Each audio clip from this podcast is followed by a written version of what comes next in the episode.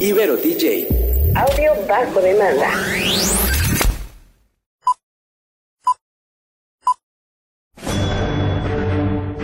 Una charla con amigos sobre los acontecimientos cinematográficos lo puedes encontrar aquí en La Esquina del Cine.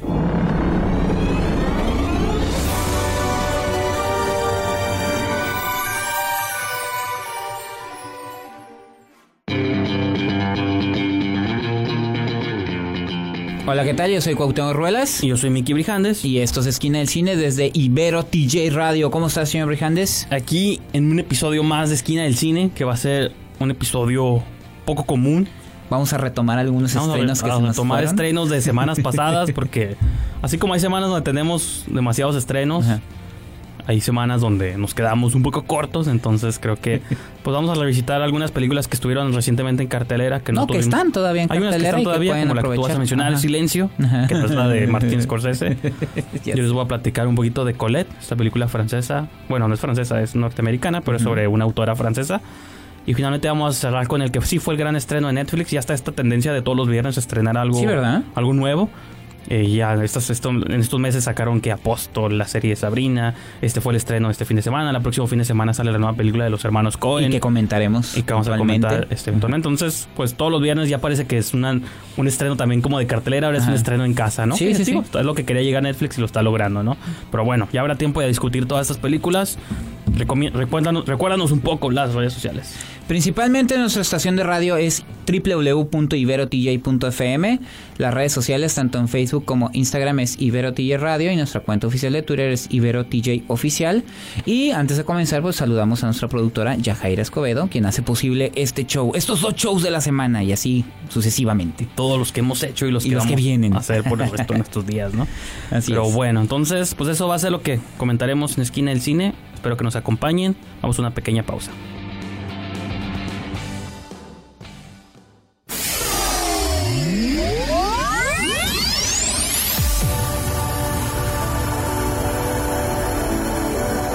Todas las estrellas pasan por Que la fuerza te acompañe.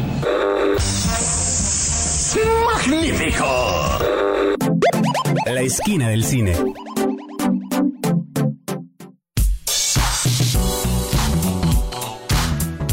Estamos de regreso aquí en Esquina del Cine. Les habla Minky Brijandes. Y yo soy Cuauhtémoc Ruelas.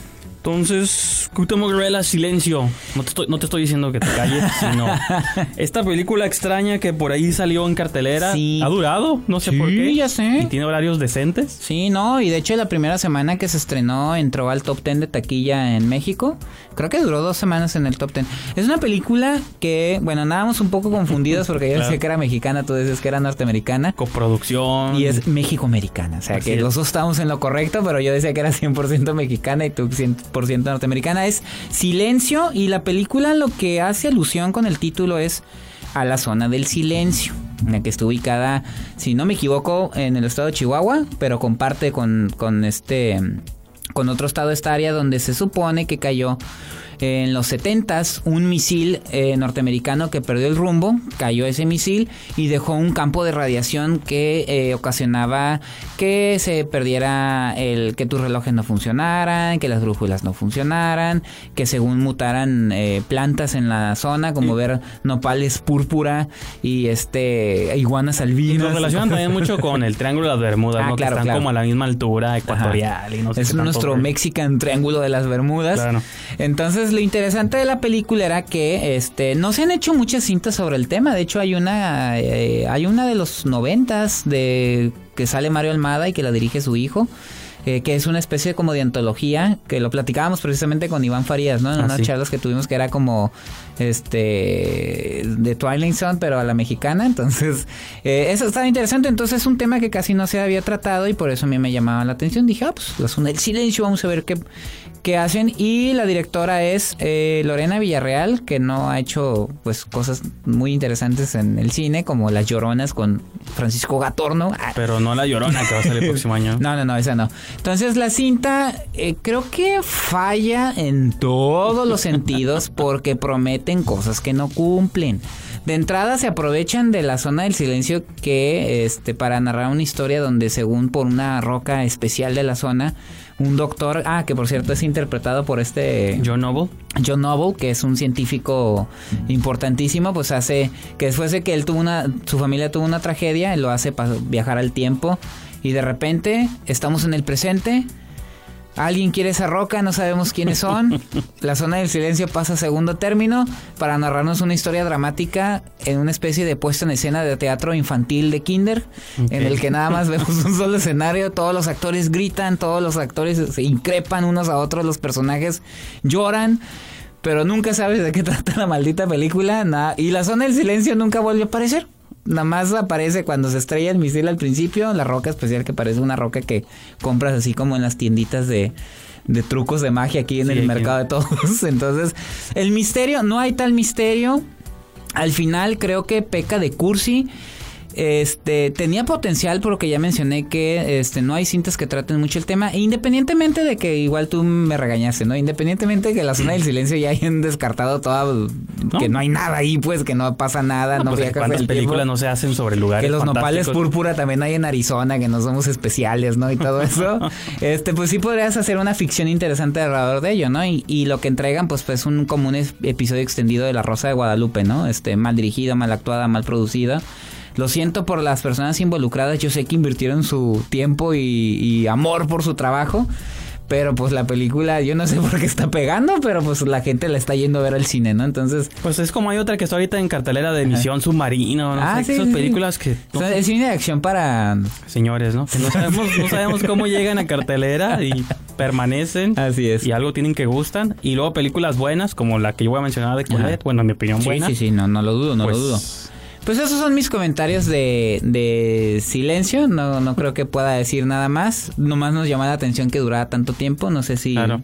Usted, señor No, nomás, bueno, pasar la quiz al segmento, nomás quiero mencionar brevemente Claro. lo que tocaste tú con Iván Farías. Quiero recordarles que eh, tuvimos la oportunidad de grabar con, con Iván Farías, que es un amigo, colega, crítico de cine, escritor. Crítico de cine en Playboy México. Así es. Compran la revista por los Por los artículos, artículos, señores. exacto. Aquí se aplica esto. no por otra razón. Grabamos con él un programa donde hicimos una crítica de Operación Overlord completa. Y aparte, una entrevista casi como de una hora. Una entrevista, conversación de Ujú. muchos temas, de la crítica de cine, de todo esto. El Entonces, cine de luchadores. el cine de luchadores. Entonces, pues, digo, porque Iván Farías estuvo aquí por el felino. Sí, el Festival de Literatura del Noroeste. Entonces, pues digo, él viene de México, entonces rara vez tenemos oportunidad de sentarnos con alguien así a platicar. Entonces también aprovechamos para mandarle un saludo en este segmento y que escuchen estos dos programas que tenemos con él muy buenos. ¿Te parece si vamos a una pausa y continuamos con mucho más de Esquina del Cine? Así es. Yo los buscaré. Los voy a encontrar. Si eres un cinéfilo, tenemos un lugar perfecto para ti en la esquina del cine.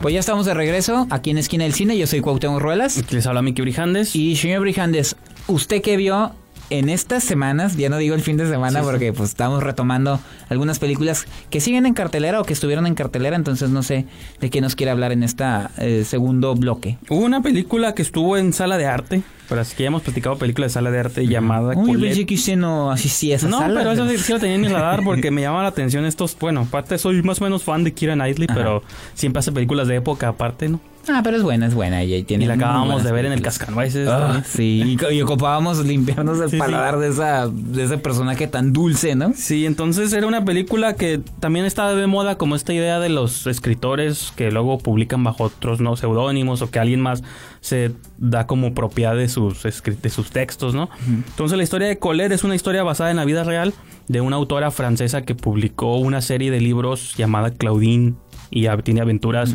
como de despertares adolescentes eróticos con en escuelas de señoritas, o sea, es una fueron unas novelas que pegaron a principios de siglo en Francia, en París.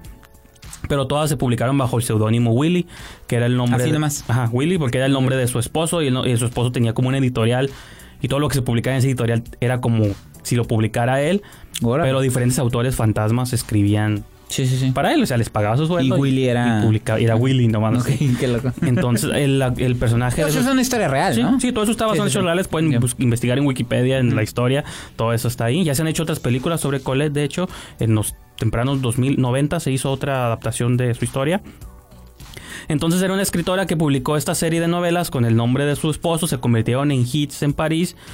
Y lo cura de esta película, a diferencia de una que tuviste, por ejemplo, de Wife, donde la chica, Ah, donde sí. la mujer exige autoría, ella realmente no, nunca le demandó eso al esposo, bueno, sí se muestra eso en la película, sino nomás quería como encon- encontrarse ella como a sí misma, por así decirlo, porque una vez que el esposo no le quiso dar autoría de sus libros, se empezó a dedicar a la actuación, empezó a hacer como performances en escenarios y aparte también ella era como bisexual, ¿no? Realmente como que siempre tuvo una tendencia, entonces cono- empezó a conocer como otras mujeres actrices, se empezó a involucrar con ellas y aparte su esposo era como considerado como un libertino y digo, no lo tomo no lo tomen como Sí, en sí. el término de mamá libertino, sino término de es real un tipo de filosofía o pensamiento Sí, de hecho, libertinaje. de hecho, sí, de hecho hay películas sobre ese tema. Es que luego a veces lo usan aquí como Ajá. eres un libertino. Sí, sí, sí. Digo, o sea, de que si tiene, tomas mucho y eres un libertino. si tiene una raíz de ser ese término de que el libertinaje eran de esas parejas que eran abiertas, se compartían y o sea, nadie era exclusivo de nadie, ¿no? Entonces, Ahora sí que era el, el, el término, el abuelito del término swinger, ¿no? Sí, claro. Entonces, eso en esta película se presenta, se plantea mucho esto. Entonces, creo que es muy interesante por el especie. Es el director Wash Westmoreland, que la única película previa que yo le había escuchado era la de Steel Alice con, Ah, eh, ok. Con Julianne Moore. Sí, Nunca sí. vi esa película, Sí, pero estuvo muy, muy buena, estuvo nominada buena. a premios. Entonces, es- es un director que ya tiene como 20 películas en su filmografía, pero creo que hasta ahorita está haciendo ya como películas en Hollywood. Entonces, creo que la manera como realista de retratar, sobre todo, digo, uno que es como también, que también escribe todo eso, creo que también hasta la manera en que presenta el proceso de escritura, digo, venimos de hablar de Bohemian Rhapsody, una película Ah, que te muestra, te muestra el proceso de escribir música como arte de magia casi. Sí.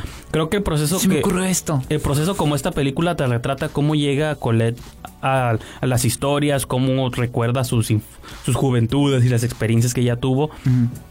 Creo que sí es un proceso creíble. No siempre estas películas biográficas tienen que sintetizar en poco tiempo historias Sí. muy complejas. De hecho, ahorita en la siguiente película que vamos a comentar también pasa, Pasa algo por ahí. algo ¿no? similar. Es cómo sintetizas años de vida. Y porque esta película empieza en los 1800 y la cubre como hasta los 1920, pues, ¿no? Entonces, como por 10, 15 años de Colette, desde que es una chica y casi casi la casan a la fuerza con este hombre de la ciudad que viene de París, que es Willy. No me acuerdo el nombre del, del personaje que no es Willy, pero, o sea, el actor es Dominic West. Ah, es muy bueno ese actor. Sí, y que luego lo tienen eh, relegada como papel secundario. Y está suave porque también te lo ponen como este vividor, pues de que todos sus escritores fantasmas, incluida Colette eventualmente, Sí, sí. eran los talentosos y él sí les pagaba su sueldo, pero él era el que iba a las fiestas y tomaba y se tomaba fotos en la prensa.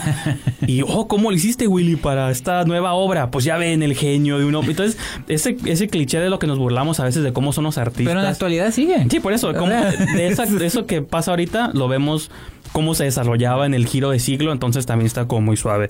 Este, vamos a nuestro segmento musical y ya doy mis últimas palabras de Colette. y ya pasamos a nuestra última crítica.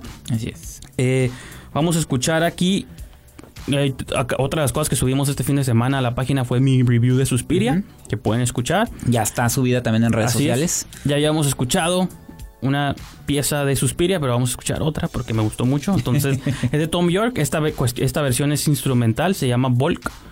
Volk's Tape, que es como una pieza que tocan en un cassette por ahí en la película. No les quiero arruinar nada. Entonces, pues es una más de estos tracks del soundtrack de Suspiria, de Tom York, compositor. Y continuamos con más de Esquina del Cine.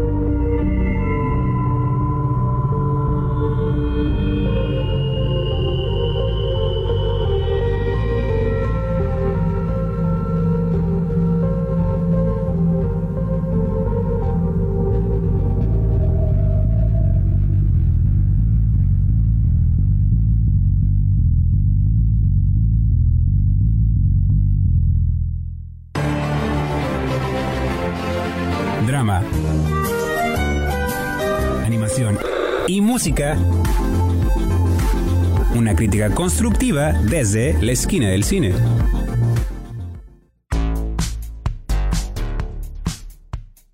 Pues ya estamos de regreso aquí en la esquina del cine. Yo soy Cuauhtémoc Ruelas. Y yo soy Mickey Brijandes. Y señor Brijandes, después de escuchar esta gran pieza musical, Les dio miedo.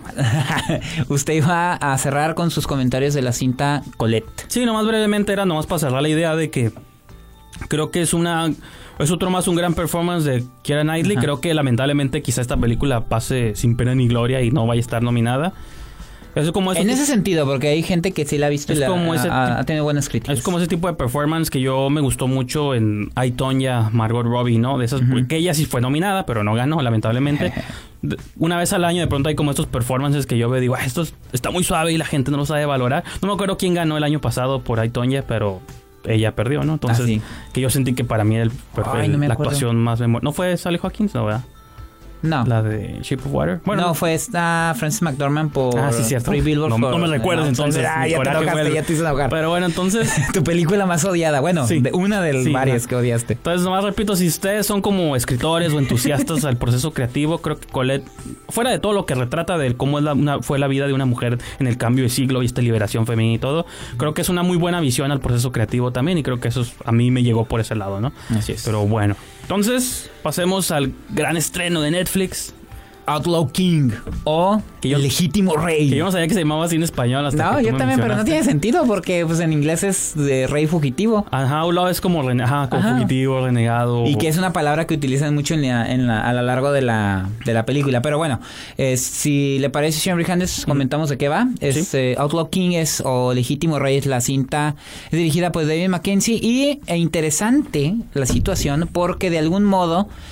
No, o sea, no es oficialmente una secuela de Corazón Valiente de Mel Gibson, pero está ubicada en el contexto en el que eh, sucedieron estas eh, batallas, estas guerras por las tierras escocesas, en las que muchos personajes históricos estuvieron involucrados, precisamente William Wallace, que es mencionado desde el inicio de la, de la película sobre la situación que están viviendo en contra del rey Eduardo I.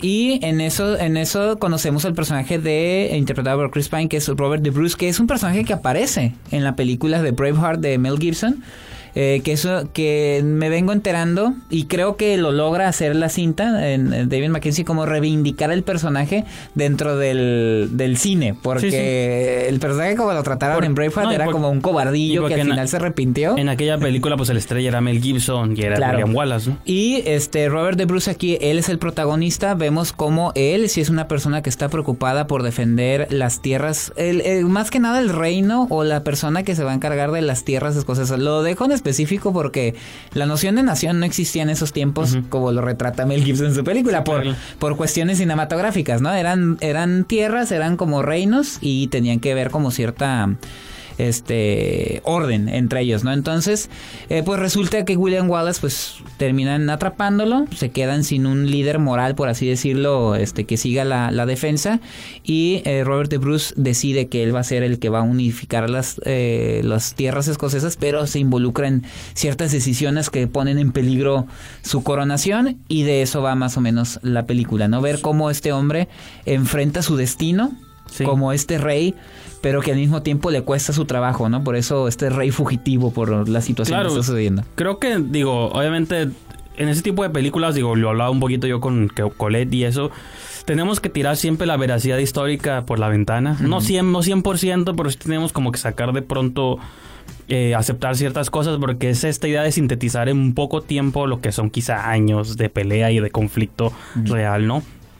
Y más que nada lo que yo esperaba de esta película es que me cumplieran la promesa esa de un rey que o un hombre que es una historia que hemos visto con- en muchas versiones tanto ficticias como basadas en la vida real. Digo por ahí están los reyes Arturos están estos estos hombres que les- que tienen que ganarse la corona o heredarla o simplemente mantener como la paz y el orden y las cosas con las que se tienen que enfrentar. En esta película particular era un hombre, como el título dice, Aula, que es como forajido, tenía que enfrentarse como un montón de situaciones como odios de otros, de otros reinos, de otros reyes, otros lords, que ahorita el lord es otra cosa, pero, sí, sí. o ladies, ¿no? Pero en esos tiempos sí era algo muy específico. Entonces creo que tenían que enfrentarse como hacer alianzas, esto y lo otro. Este, pero bueno, digo, para seguir hablando de Outlaw King, vamos a una brevísima pausa y seguimos platicando.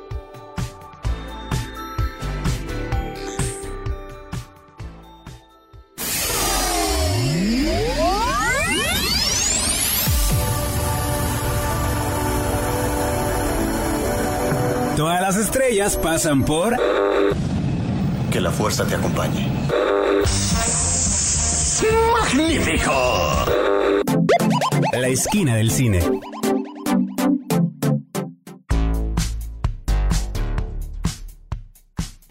Continuamos aquí en Esquina del Cine. Yo soy Cuauhtémoc Ruelas. Eh, yo soy Mickey Brijandes. Y señor Brijandes pues estaba a la mitad de su reseña de Outlaw King o Legítimo Rey. Sí, y bueno, a mí, digo, no hemos platicado mucho sobre la película. Creo que a mí sí me, me gustó bastante. Creo que Netflix. ¿Te acuerdas que a finales del año pasado decíamos que lanzaban puro cochinero? Que, pues, ¿Pero esa la el- compró o la produjo? Esta creo que la compró. Es que a Sí. veces compran películas Creo en que fueron festivales. las últimas que tú dijiste como que... igual Ah, sí, son Toronto. Apóstol también, luego la de la de los Cohen que sale la próxima semana. Ajá. Sí compran películas, pero el punto es que el año a finales del Roma. año pasado o a principios de este año Roma También.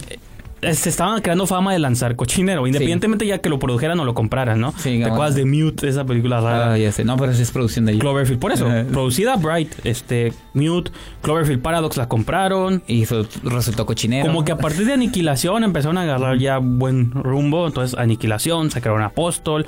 Películas que van entre lo decente, lo quizá lo... Bueno, para mí Aniquilación es una obra maestra, pero pueden pasar hasta incluso dominguero. Es un término que a veces se utiliza en despectivo, pero son películas que te hacen pasar un fin de semana quizá entretenido, cumplidor. Este, Es una película que yo creo que malamente se está enfrentando a los tiempos de Game of Thrones, donde cada fin de semana ves batallas épicas y Sí. conflictos violentos. Que ya cuando ves esto dices, bueno, pues X, ¿no? Porque ya malamente nos ha acostumbrado a eso HBO. Pero creo que quitando eso del, del plato, yo sí disfruté mucho la película. Le compré todo a Chris Pine, su Odisea. Ah, Repito, y sacas muchas veracidades históricas por la ventana porque no puede estar pensando. No, al- pero, pero al contrario. Yo, no habla él bien porque él es americano y su acento escocés pues no está pero suave. que no afecta. Su relación con su esposa ahora resulta muy mágica de cuento Ah, de hadas, ah, pero, pero sí. pues ni modo, ¿no? Es parte Ah. de, pero no sé. No, pero mira, a, a pesar de eso que tú mencionas, algo que me gustó de esta cinta y que yo empecé a, leer eh, fragmentos de Claro, la historia real, digo, no me puse a leer eh, enciclopedias, digo, porque también requiere su tiempo, su atención. Nada más por la película me llamaba la atención el personaje. Creo que David Mackenzie sí quiere, y lo mencioné al principio, reivindicar al personaje, porque realmente Robert de Bruce es considerado el verdadero corazón valiente. O sea, él es el Braveheart que, cono- Sí, que- sí. que Mel Gibson tomó para hacer su historia de William Wallace. Ahí hay una anécdota donde explican por qué es el Braveheart, este, eh, Robert de Bruce. Pero eh, creo que sí se ciñe un poquito más a la historia. Tú mencionabas que sintetiza mucho, este, a veces hay fragmentos como el principio y el final que nomás es con unas letritas que Sí, explican sí. todo lo que pasó.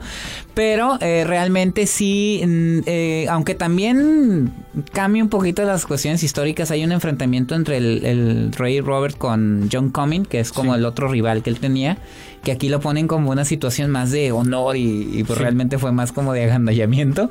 Y también la relación que él tiene con su esposa, pues sí, en, en- lo entiendo por épocas recientes que sí tiene que ser como un poquito más acorde a los tiempos que estamos viviendo. Sin embargo, en esos tiempos, pues no, era por ahí, No, Era un poquito más violenta la situación, más agresiva, más... No, que incluso yo que ponía de, Misógina, así incluso yo ponía pues. de ejemplo Game of Thrones, creo que Game of Thrones sí se atreve a poner ese tipo de relaciones exactamente violentas, Entonces, Y este a mí sí me gustó, pero no me no me no me terminó de, de atrapar.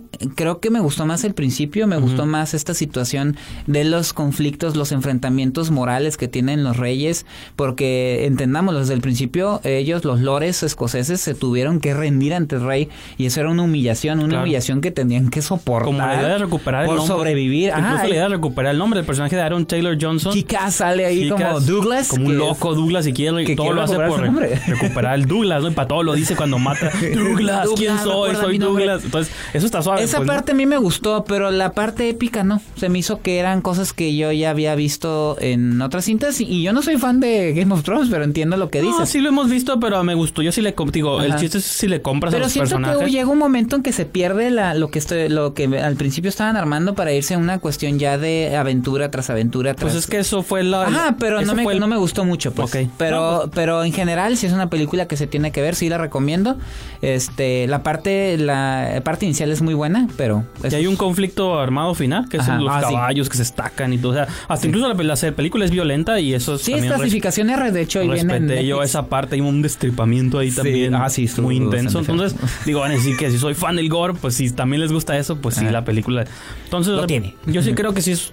Creo que es Netflix estrenando las películas Sí, que una que- buena movie. Las películas sí, sí. que tiene que estrenar, películas que si pues, no vas a salir al cine porque te da flojera, o tienes familia o está muy caro, y te vas a quedar en casa a ver una movie, creo que esas son buenas opciones Sí. que están que están sacando y está suave, ¿no? Está suave. Así es. Entonces, pues ahí cerramos nuestros comentarios con eh, Legítimo Rey o Outlaw King. Entonces, eh, ¿qué le parece si vamos a un corte y cerramos esta, ep- este episodio?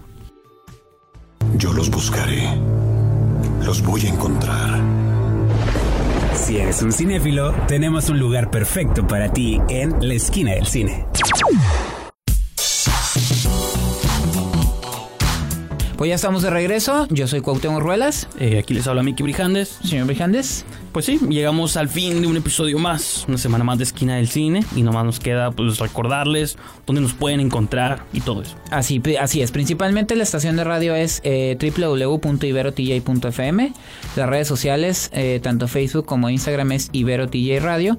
Y la cuenta oficial de Twitter es IberoTJ Oficial. Y yo los invito a que ingresen a la cuenta oficial de Facebook, Esquina del Cine, a la cuenta oficial de Twitter, que es arroba Esquina del Cine, y que ingresen a la revista www.esquinadelcine.com. Así, En esquinadelcine.com pueden encontrar no solo estos programas, tanto pasados como futuros, pueden suscribirse en iTunes, pueden, este, ajá, repito, escuchar todos nuestros programas, también pueden leer críticas escritas de varios colaboradores, tanto de los estrenos como películas pasadas. De series. para que escuchen otras opiniones si no les gustan las nuestras o están en desacuerdo constantemente, pues quizá en nuestra página puedan encontrar opiniones que sí, Así que es. sí de acuerdo a sus visiones. Opiniones y estilos que ustedes puedan disfrutar como lectores, ¿no? Sí, entonces pues sí, yo creo que con eso concluimos este maravilloso episodio Esquina del Cine. No sin antes también despedirnos y saludar, bueno, de saludar y despedirnos a nuestra productora, Yajaira Escobedo, por un episodio más de Esquina del Cine. Así es. Entonces, pues sí, yo creo que ahí le dejamos, Cuauhtémoc, ¿te parece? Así es. Jaira, y nos escuchamos para la próxima. Hasta luego. Corte y queda. Nos escuchamos en la próxima emisión aquí en la esquina del cine, solo por Ibero TJ. Y apréndete esto, Chenchito. Mientras cómanos, ámenos y bébanos, aunque no trabajenos. Ibero DJ. Audio bajo demanda.